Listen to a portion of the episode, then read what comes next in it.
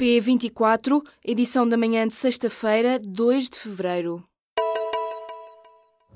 Apresentamos a nova gama de veículos híbridos plug-in. Uma tecnologia que veio para mudar o futuro. BMW iPerformance. Grupo chinês que detém os seguros do Montepio poderá vir a ser o novo dono da Partex, a petrolífera da Fundação Calouste Gulbenkian. Ao que o público apurou, as negociações estão em curso. A CFC China Energy já tinha de resto mostrado interesse em aumentar as operações em Portugal e estar presente no SPALOP e no Brasil. De acordo com o comunicado emitido pela administração da Fundação Gulbenkian nesta quinta-feira, o negócio de venda da petrolífera Partex é considerado uma viragem radical na história da instituição.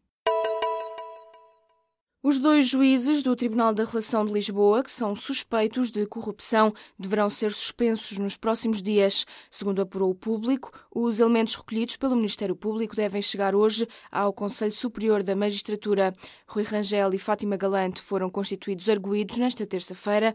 Apesar de as casas e gabinetes dos magistrados terem sido alvo de buscas, os dois ainda se mantêm em funções.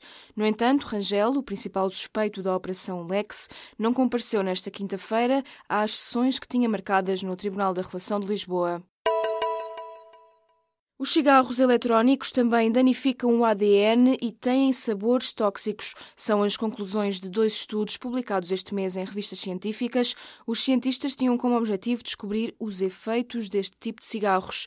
Num dos trabalhos, os investigadores alertam para os danos potenciais do vapor dos cigarros eletrónicos no ADN. O outro estudo destaca que os sabores dos cigarros eletrónicos são tóxicos para um tipo de células do sistema imunitário. Os cigarros eletrónicos foram inventados no início do século XXI como uma alternativa ao tabaco convencional, sendo publicitados como um bom substituto ou como uma forma de vir a deixar de fumar. O número de casos ligados ao surto de legionela no Hospital CUF Descobertas, em Lisboa, subiu para 15. De acordo com a Direção-Geral da Saúde, três dos doentes estão em unidades de cuidados intensivos. Ao todo, os doentes são nove mulheres e seis homens. A maioria tem idade superior a 50 anos. O surto de legionela na CUF Descobertas surgiu no passado fim de semana e poderá estar ligado à rede de águas do hospital. O hospital está a contactar todas as pessoas que estiveram ali internadas entre os dias 6 e 25 de janeiro. Pelo menos cinco pessoas morreram nesta sexta-feira depois de uma colisão entre dois helicópteros militares franceses. Segundo avança a imprensa francesa, a colisão aconteceu junto ao largo de Carcès, a norte de Saint-Tropez, no sul da França. A equipa de resgate está no local à procura de uma sexta vítima que iria a bordo de um dos helicópteros. Ainda não é conhecida a causa da colisão, mas sabe-se que os dois helicópteros pertenciam a uma escola militar de aviação francesa. O Estado português comprou uma pintura portuguesa com quase 600 anos por 350 mil euros. A obra foi comprada na noite desta quinta-feira num leilão da Sotheby's em Nova York. Trata-se de uma pintura do século XV do português Álvaro Pires de Évora chamada Anunciação. O destino da obra será agora o Museu Nacional de Arte Antiga, em Lisboa, segundo confirmou ao público o diretor do museu. A pintura estava há mais de cinco décadas na mesma coleção privada europeia e já pertenceu ao primeiro chanceler da República Federal da Alemanha.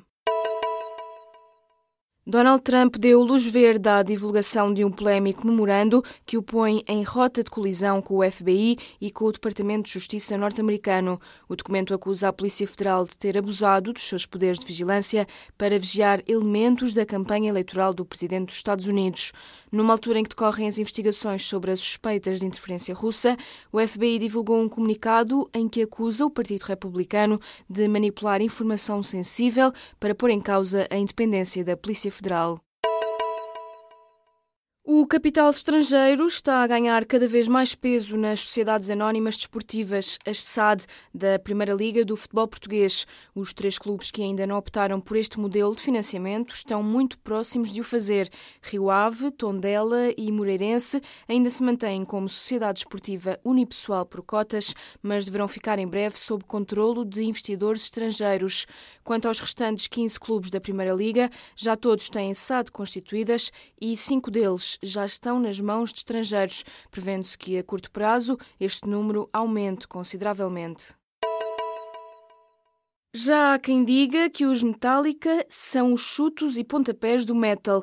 A banda norte-americana atuou ontem à noite, quinta-feira, no Altice Arena. Já o concerto ia a meio quando os músicos se dirigiram à plateia para dedicarem uma música a Zé Pedro dos Chutos. Os Metallica tocaram a célebre A Minha Casinha perante uma casa cheia, fazendo assim uma homenagem ao músico que morreu no ano passado e que foi fundador da maior banda rock nacional de sempre. Os Metallica atuaram nesta quinta-feira em solo nacional pela 11 vez, depois de 25 anos desde o primeiro concerto da banda em Portugal. O Israel bombardeou na noite desta quinta-feira uma posição do movimento islâmico Hamas na faixa de Gaza. Segundo anunciou o exército israelita, esta ação acontece em resposta a um tiro de rocket disparado a partir do território palestiniano em direção a Israel. Fontes palestinianas, citadas pela agência France Press, afirmam que o raid israelita não fez vítimas. O Israel e o Hamas mantêm um frágil cessar-fogo desde o final da guerra do verão de 2014.